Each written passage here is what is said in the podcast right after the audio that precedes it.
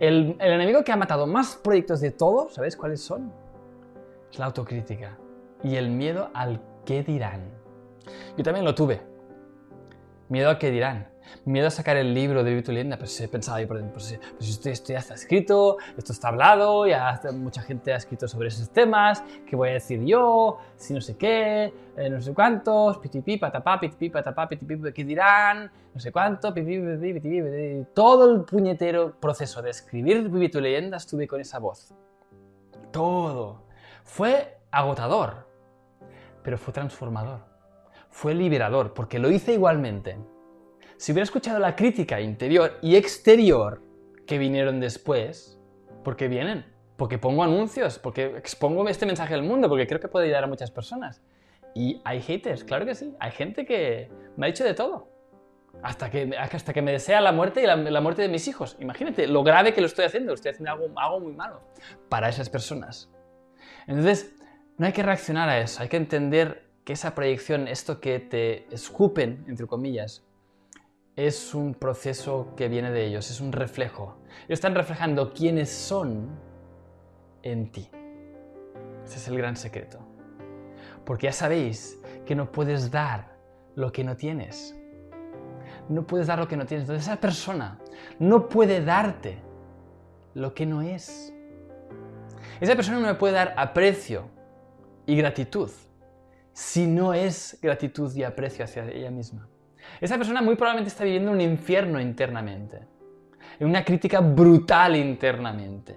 Seguramente se está machacando, masacrando internamente. Esa persona tiene que estar fatal para poder ir a escupir al mundo de esta manera. Por lo tanto, por lo tanto, cuando alguien os escupa, metafóricamente hablando, cuando alguien os critique, que sepáis que nunca, nunca, apuntaros esto, cuando alguien me critique, nunca va de mí. Siempre es su historia proyectada en mí. Está dándome lo que es, porque no puedes dar lo que no tienes. Apuntaros eso, chicos.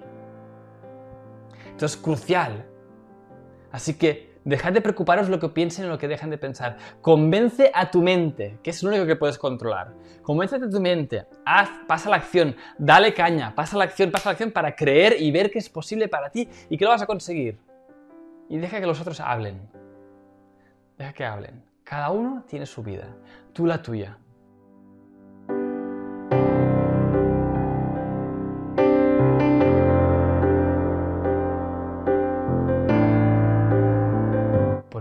Eres lo que tienes y tienes lo que eres. No puedes tener sin antes ser. Y si eres angustia, eres crítica, eres amargura, no puedes dar otra cosa que no sea angustia, crítica y amargura. Debéis tener compasión para los haters. No hace falta que, que, establezcáis relación con ellos, pero compasión. Esa persona está viviendo un infierno mental. Esa persona tiene una mente ahí dentro súper potente que le está castigando, le está machacando, le está masacrando constantemente a esa persona. Como para que tenga la necesidad de venir y escupirte y criticarte. No es tu vida. No va de ti eso. Va de él o de ella. Y te usa a ti como proyección. Si tú reaccionas, obtendrá lo que él está buscando. ¿Qué está buscando esa persona que es así? Esa persona es, yo soy víctima. Y como es víctima, necesita a un victimario. Y está llamando a un victimario. ¿Para qué? Para que le ataque de vuelta.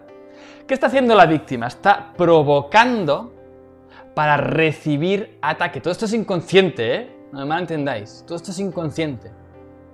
Detrás de eso, y la verdad, es que esa persona es inconscientemente, es, sabe que es víctima. Inconscientemente y vibratoriamente lo que va a hacer es atraer a situaciones para ser víctima, para experimentar ser víctima. Y va a actuar de tal, de tal manera provocando al personal para recibir ataques y poder ser y experimentar ser víctima. Porque no existe víctima sin el victimario. Y como decide ser víctima, necesita un victimario. ¿Ves cómo funciona la dualidad? ¿Ves cómo funciona la espiritualidad aplicada? Podéis leer miles de libros de espiritualidad. Miles de libros. Como he leído yo. No, miles no. No he leído miles de, de espiritualidad. Pero cientos. Y aún así no poder aplicarlo. Esto es espiritualidad aplicada. Es entender el mensaje de Jesús, de todos los profetas, de Buda. Esto es aplicarlo, entenderlo.